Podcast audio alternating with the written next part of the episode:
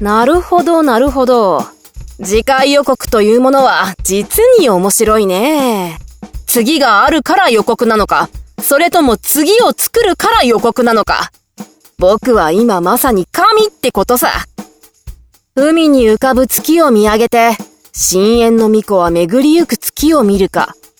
亡霊の陰影。いいだろう僕がナイスなタイトルをつけてあげるよオーディオドラマ、カラーテイスト第5話。深淵の呪縛、沈む星。僕は君の一番星さ。